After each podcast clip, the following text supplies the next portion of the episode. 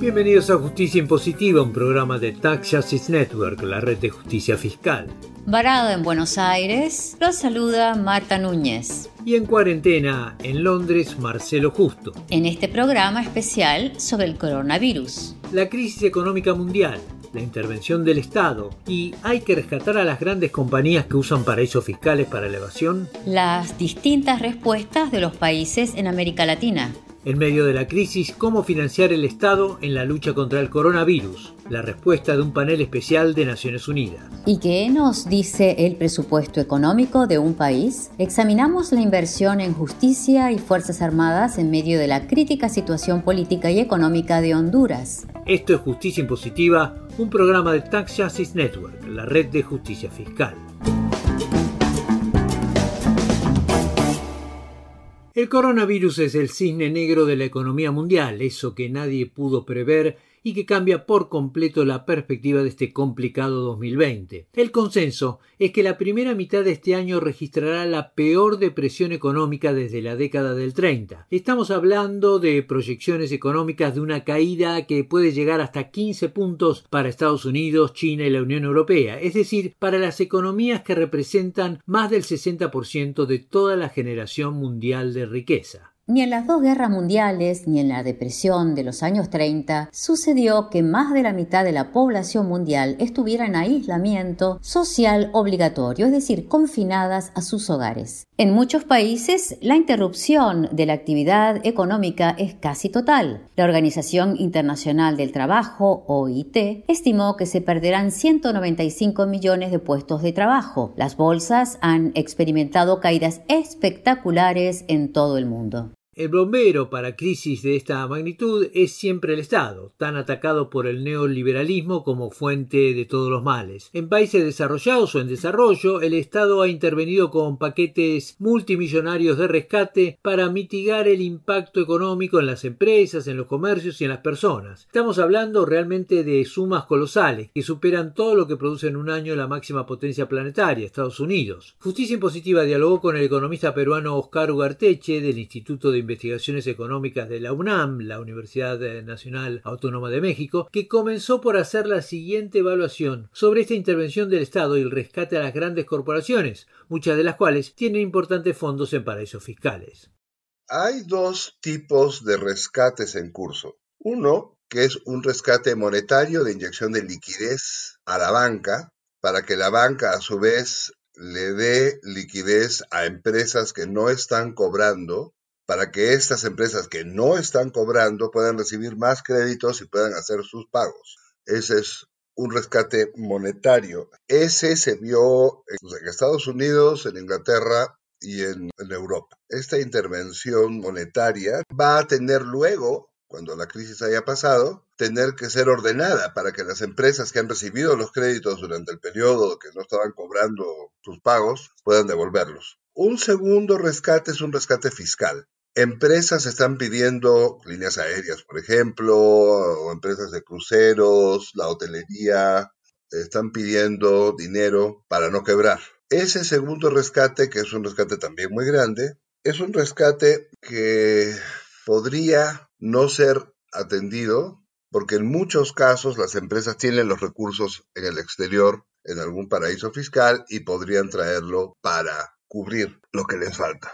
Según como se calcule, puede haber entre 8 y 32 billones de dólares en paraísos fiscales, que son en su mayoría esas mismas corporaciones que están pidiendo rescate al mismo Estado al que financian con estas estrategias de evasión o ilusión fiscal. ¿Hay alguna manera de que los Estados puedan usar estos fondos en paraísos fiscales para financiar el esfuerzo fiscal que tienen que hacer en estos momentos? Bueno, el único que puede usar los fondos es la empresa, que es el dueño de los fondos. Pero la única manera de atraerlos es decir, ustedes traen dinero y nosotros complementamos. Pero yo no he visto eso como política.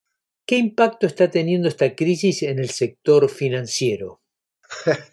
Esto recién lo vamos a ver después. Todavía es muy pronto para ver qué impacto está teniendo. La primera cosa que ha pasado es que el valor de los activos se ha reducido en un tercio. Y eso compromete garantías de créditos, porque en la medida en que los activos financieros valen un tercio menos, si estas instituciones dieron crédito con esas garantías cuando valían un tercio más, pues ahí hay un descalce y ese descalce se refleja de dos maneras. O el que toma prestado pone la diferencia de más garantías o pierde la institución.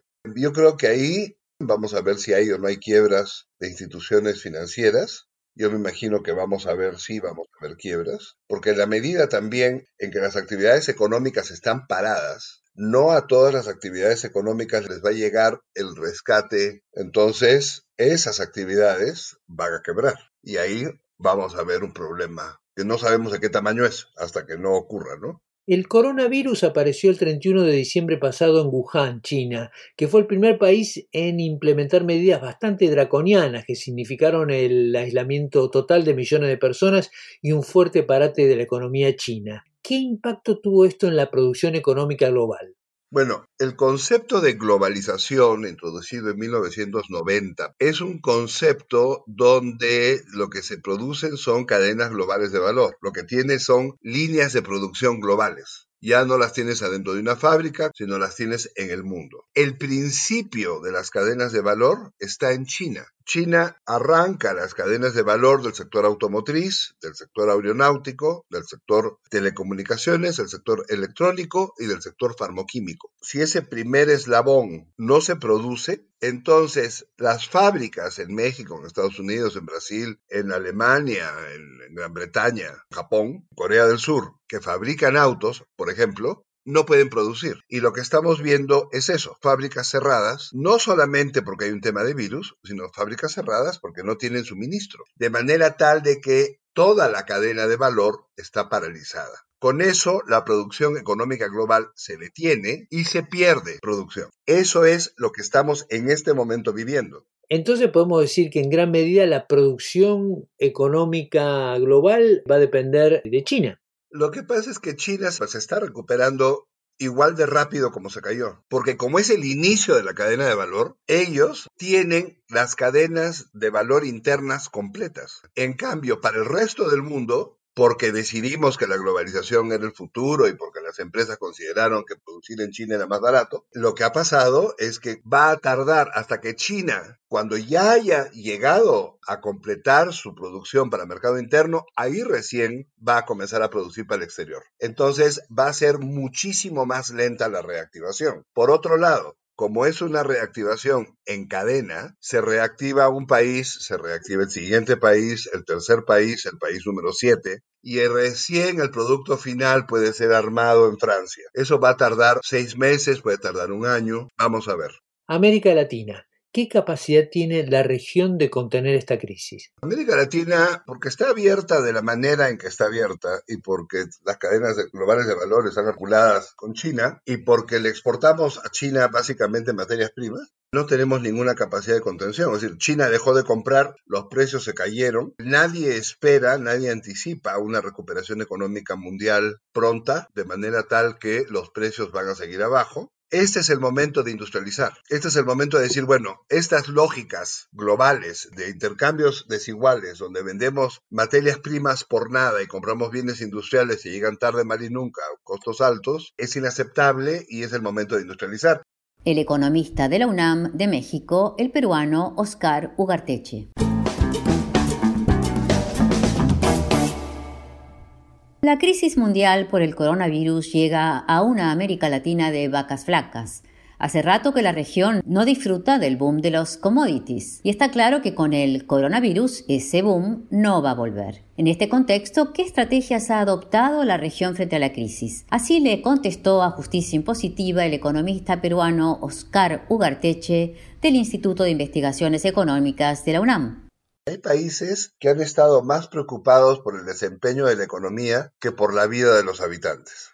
Esos países, Chile es un ejemplo, Brasil es otro, y Ecuador, no encerraron a la población en sus casas temprano, no protegieron la vida de los habitantes desde el inicio de la crisis, y dejaron que todo corriera mientras la economía siguiera bien. A esos países que no tomaron las medidas a tiempo, el costo va a ser más alto que para los países que encerraron a la población y que, por un lado, tienen menos costo sanitario, tienen menos costo en vidas y al mismo tiempo tienes una capacidad de recuperación de la economía hasta donde se pueda recuperar más rápida. Desde ya que el coronavirus no impacta en el vacío. La respuesta de cada país depende del gobierno, de la historia y tradición específica y de la situación concreta que condiciona su política.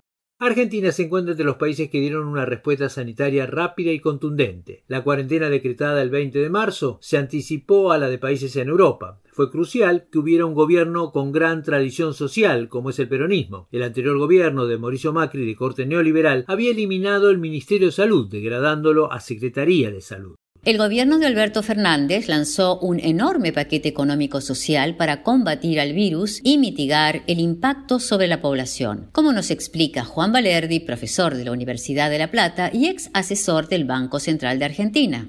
El impacto en la economía se ve mucho más en la informalidad, que depende de que la gente esté en la calle, que en el sistema formal. Sin embargo, en el sistema formal hay ruptura de la cadena de pagos, hay graves problemas para las pymes, las pequeñas y medianas empresas, para cumplir con sus pagos con los proveedores y con los bancos. Los bancos en este sentido han sido bastante conservadores y han rechazado cheques de esas empresas sin ningún tipo de miramiento ni de problema. El gobierno está tomando medidas para ayudar a la gente que está en la pobreza y la indigencia por la novedad de este aislamiento y del, del parate económico o porque ya venían y en ese sentido ha dado medidas económicas que ayudan a los autónomos, a los monotributistas, a los pequeños profesionales o oficios y demás. El gobierno ya tenía un problema de déficit gubernamental en sus cuentas y ahora está clarísimo para todos que está emitiendo desde el Banco Central. Nadie lo está criticando fuertemente porque no había otra salida. Y en el marco de la deuda externa, el gobierno ya ha dicho que por los próximos cuatro o cinco años no va a poner un dólar.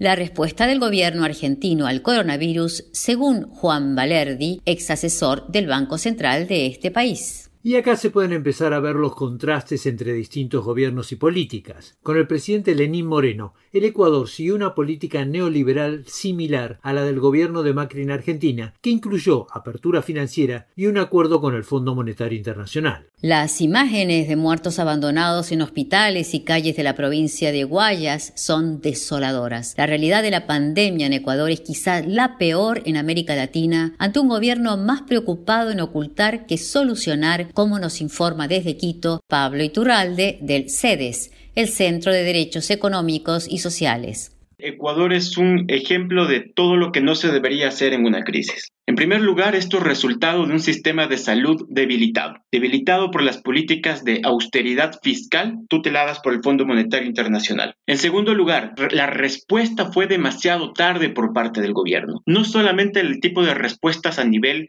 sanitario y de salud, son indispensables medidas y decisiones eh, macroeconómicas estratégicas. Se predice que tendremos una contracción del PIB de por lo menos el 4 o el 6%. Eso quiere decir una pérdida de empleos de 500 mil puestos de trabajo. ¿Cómo puedes enfrentar eso si tienes que realizar gastos extraordinarios en salud, en empleo para que la gente pueda sostener la cuarentena y sostener por lo tanto los alimentos y además hacerse cargo de la recuperación económica. Solamente es posible con medidas económicas audaces que implican desembolsos de los bancos centrales enormes para financiar el presupuesto público. Ninguna de estas decisiones se ha tomado. Implica también tomar decisiones para priorizar el gasto público por ejemplo, revisar la posibilidad de entrar en una mora o en una reestructuración de la deuda externa para priorizar los gastos en salud.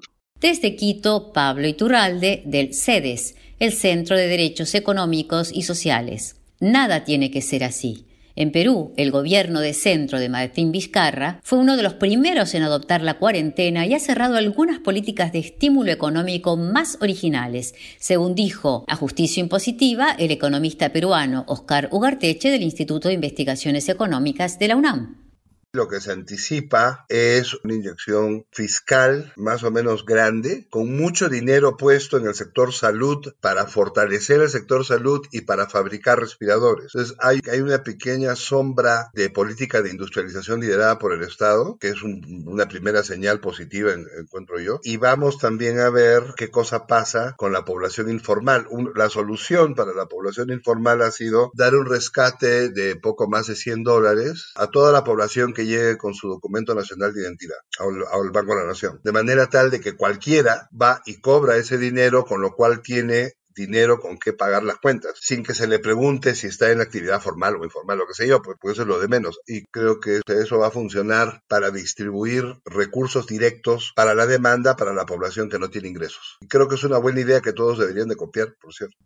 Esta política seguida por Perú y recomendada por Oscar Ugarteche no es la que ha adoptado el atribulado gobierno de Sebastián Piñera, como le dijo a Justicia Impositiva desde Santiago de Chile el economista Ricardo Martner del ICRIT, la Comisión Independiente para la Reforma del Impuesto Corporativo Internacional.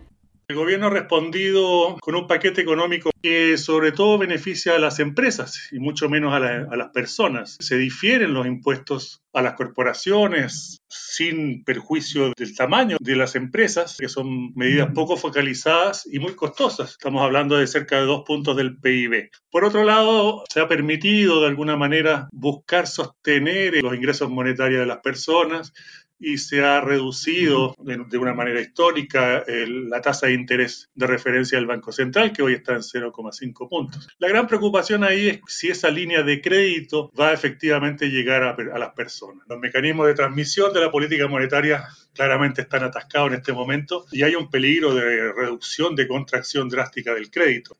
En mi opinión, lo importante aquí es sostener los ingresos de las personas, reducir aquellas cuentas que se puedan reducir y sobre todo inyectar crédito. Y para eso necesitamos un modelo de desarrollo distinto, esencialmente con mucho más activismo fiscal y por otro lado tendremos también que revisar el rol de la banca pública, porque es la única que puede dar garantías en este momento.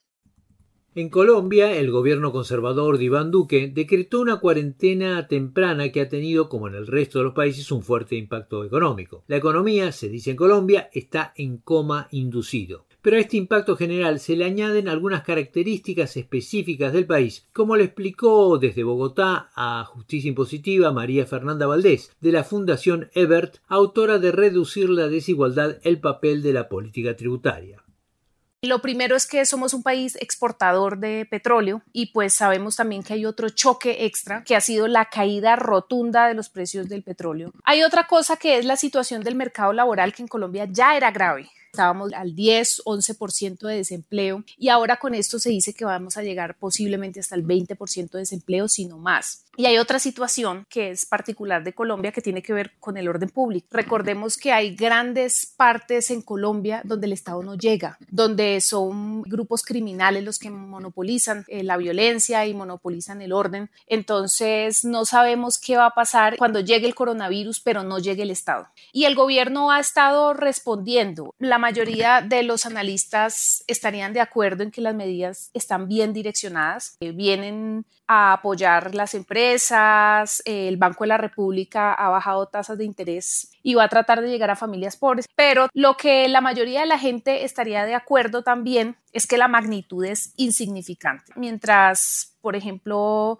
Alemania está pensando en un paquete de ayudas de más o menos el 22% del Producto Interno Bruto. Aquí todas las ayudas que se le van a dar a la economía no supera el 1%. ¿Esto por qué? Pues porque somos un país primero de ingreso medio que no tiene una chequera fuerte, pero también porque las últimas reformas en Colombia lo que se han dedicado es a bajar impuestos.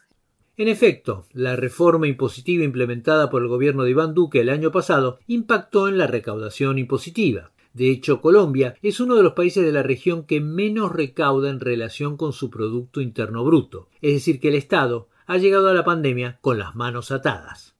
La situación es más seria en algunos países de Centroamérica, como Panamá o Guatemala, que es el país que menos recaudación tiene de toda la región, un 12% del Producto Interno Bruto. Costa Rica, en cambio, tiene prácticamente el doble de recaudación que Guatemala. Desde Ciudad de Guatemala, Abelardo Medina, del Instituto de Estudios Fiscales de Centroamérica, explicó a Justicia Impositiva qué medidas económicas están adoptando los países para lidiar con la pandemia. Tanto Guatemala, El Salvador como Honduras y recientemente Panamá ya solicitaron ampliaciones presupuestarias para tratar de cubrir la emergencia que se deriva. En el caso de El Salvador, la ampliación presupuestaria asciende al 9.4% del Producto Interno Bruto. En Guatemala al 3.7% y en Panamá el 6.6% del Producto Interno Bruto. Hasta la fecha, ni Costa Rica ni Nicaragua han hecho ningún esfuerzo para tratar de obtener recursos adicionales para tratar de detener la pandemia. Dejamos al final a uno de los casos más peculiares hasta el momento. El gobierno de centro izquierda de Andrés Manuel López Obrador tuvo en un principio una política similar a Brasil o Chile en cuanto a la cuarentena, es decir, que privilegió la economía sobre lo sanitario. Al momento de grabación de este programa, México mantiene un confinamiento parcial y voluntario, a pesar de que tiene más casos que países que han adoptado una cuarentena total como Argentina o Colombia. Oscar Ugarteche, del Instituto de Investigaciones Económicas de la UNAM, explicó a Justicia Impositiva las principales medidas adoptadas por el gobierno de Andrés Manuel López Obrador. La reacción económica a nivel gubernamental ha sido decir que se le va a bajar los salarios a algunos funcionarios, los que más ganan, que se va a usar los fondos para la construcción de infraestructura y para el desarrollo de la cultura y las investigaciones. Y ese dinero pasan al gobierno federal para su uso en la reactivación económica. No se ha dicho bien cómo va a ser el uso de la reactivación económica. Lo que sí se sabe es que el programa de reactivación para informales es un programa que impacta sobre 22 millones de personas a las que se les va a dar créditos de 10 mil pesos a cada una. 10 mil pesos son, eh, en este momento, son 200 dólares. Con eso se reactivará la economía. Ahí está la apuesta. Oscar Ugarteche del Instituto de Investigaciones Económicas de la UNAM.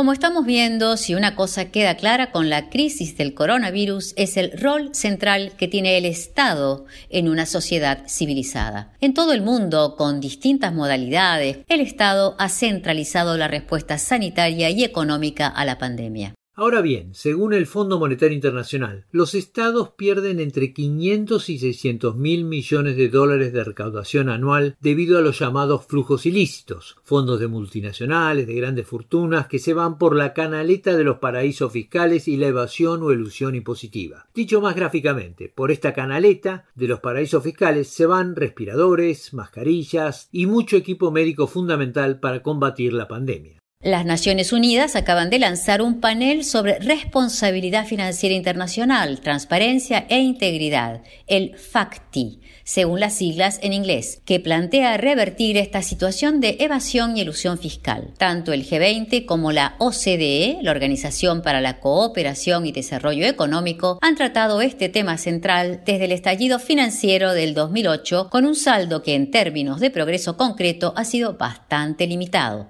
Justicia Impositiva dialogó con uno de los miembros de este nuevo panel de las Naciones Unidas, el economista y exministro colombiano José Antonio Campo, hoy director del ICRICT, la Comisión Independiente para la Reforma del Impuesto Corporativo Internacional. Ocampo comenzó hablando de la importancia de este panel en tiempos del coronavirus. Desde la crisis anterior se ha hablado mucho de hacer más transparente el sistema financiero y allí ha habido avances importantes. En cambio, en materia de tributación ha habido menos avances, pese al trabajo interesante y parcial que ha venido haciendo la OCDE para poder eh, establecer nuevas reglas para la tributación internacional. Sin embargo, los paraísos fiscales eh, siguen vigentes y las empresas transnacionales todavía tienen la oportunidad, por lo tanto, de evitar eh, pagar los impuestos que corresponden en los sitios que toca, reduciendo de esta manera eh, los recursos que tienen los países y que van a ser esenciales para superar esta crisis del coronavirus. ¿Qué propone hacer el panel? El panel definió tres temas centrales para su agenda.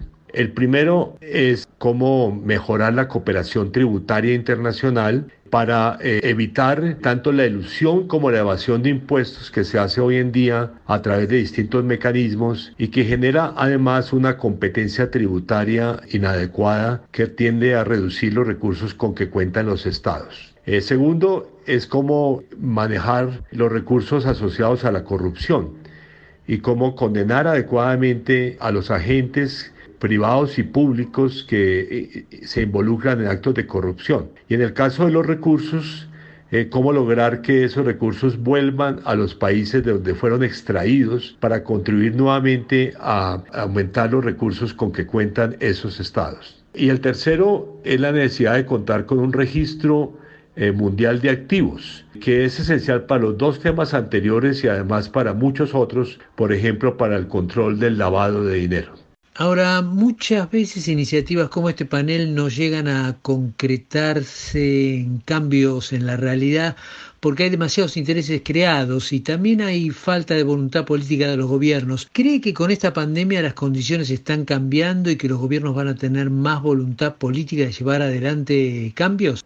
En los distintos temas que va a trabajar el panel, pues habrá diferentes intereses eh, eh, políticos e intereses económicos de privados que tratarán de involucrarse para buscar una solución de algún tipo que sea conveniente para ellos. yo le diría que hay mucho más acuerdo en materia de cómo controlar la corrupción y cómo devolver los recursos a los estados que en materia tributaria. En materia tributaria, como se ha demostrado este año en las discusiones de la OCDE, existen todavía grandes eh, desafíos para lograr acuerdos en los distintos temas. Y de hecho, Estados Unidos por una parte, no firmó el acuerdo multilateral que se acordó hace dos años y también ha propuesto que las medidas que adopte las OCDE sean voluntarias para las empresas multinacionales, lo cual las dejaría eh, con un efecto muy limitado. Las Naciones Unidas tienen una ambiciosa agenda de desarrollo sustentable para el año 2030. ¿Es posible cumplir con esos objetivos de hambre cero, de reducción de la pobreza, de acceso universal a la salud, sin una reforma seria del sistema financiero global que termine con esta gigantesca evasión fiscal? La Agenda de Desarrollo Sostenible es una agenda, por supuesto, muy ambiciosa en todos los eh, campos que cubre. Entre los temas que va a trabajar el panel, yo diría que el más importante es el tributario. O sea, cómo garantizar que efectivamente haya mayor cooperación tributaria para que las empresas paguen lo justo y se evite además la competencia tributaria entre países que ha terminado reduciendo significativamente los recursos con que cuentan los estados. José Antonio Ocampo, director del ICRIT, la Comisión Independiente para la Reforma del Impuesto Corporativo Internacional y miembro del FACTI, el panel de las Naciones Unidas para la Transparencia e Integridad Financiera. El panel dará a conocer en julio un informe preliminar y en febrero del año próximo sus conclusiones. Como venimos diciendo, crisis como la del coronavirus muestran el rol central del Estado en una sociedad moderna, y una de las columnas del Estado es su presupuesto. Lamentablemente en América Latina no se le da la importancia que tiene. En el Reino Unido, por ejemplo, semanas antes de la presentación del presupuesto, el tema está en la agenda mediática. El día de la presentación del presupuesto es tapa de los periódicos que al otro día tienen suplementos dedicados a estudiar quién sale ganando y perdiendo con el presupuesto y qué impacto va a tener en el conjunto de la economía. La realidad es que un presupuesto es una radiografía de la lucha social y política de un país, de sus prioridades históricas, del lugar que ocupan los sectores dominantes y los postergados. Un ejemplo es el reciente informe de la Asociación para una Sociedad Más Justa de Honduras sobre la evolución histórica del presupuesto de seguridad y justicia 2010-2020 en ese país. Comparando las partidas presupuestarias de seguridad y justicia de esos 10 años, el informe halló que las Fuerzas Armadas y la Policía recibieron el 76% de los fondos, mientras que el Ministerio Público y el Poder Judicial recibieron solamente el 24%. Para entender esta disparidad presupuestaria tan marcada, es inevitable hablar de política. En 2009, el entonces presidente de Honduras, Manuel Zelaya, fue derrocado con un llamado golpe de Estado blando, es decir, las Fuerzas Armadas forzaron su salida del gobierno con la quiesencia de sectores políticos y del Poder Judicial. Este trasfondo político es clave para entender este desequilibrio entre seguridad y justicia, según lo explicó a Justicia Impositiva desde la capital Tegucigalpa, Jeremías Bustillo, periodista y analista del diario La Tribuna. En 2009 fue un parteaguas en la sociedad hondureña. El país a partir de ahí empezó a, entrar en una situación de tomas de carreteras y marchas populares, siguiendo en primer momento el retorno del derrotado presidente Manuel Zelaya Rosales. Después las demandas se centraron en pedir el combate a la corrupción, que eso fue como ahí por el, el 2013-2015, con las marchas de las antorchas. Eh, seguidamente en 2017 llegan las elecciones cuestionadas por fraude. Los manifestantes pedían la salida del mandatario en ese momento. En todos estos episodios de violencia callejera se necesitó la mano militar y policial para controlar los brotes de oposición. El presidente Juan Orlando Hernández quedó implicado en un caso de narcotráfico el año pasado en un tribunal de Nueva York por el uso, y acá estoy citando, del tráfico de drogas para mantener y aumentar su poder político. Y no era nada más que él, estaba su hermano, estaba el ex presidente de Honduras. Dentro de este cuadro que podríamos calificar como de degradación institucional y política del país, ¿qué salida hay a todo esto? Aquí se, esperan las elecciones, las elecciones internas que son eh, el próximo año y las generales. Tener un nuevo presidente que sea reconocido por toda la sociedad y libre de, de señalamientos de fraude como ha sido la última década. Jeremías Bustillo, periodista y analista del diario La Tribuna. Llegamos así al final de esta edición de Justicia Impositiva. No olviden que pueden seguirnos en Twitter, arroba j-impositiva. Y no se olviden de visitar también nuestra nueva página web, www.justiciaimpositiva.com. Marta Núñez, varada en Buenos Aires, les saluda. Y en cuarentena en Londres, Marcelo Justo. Hasta la próxima.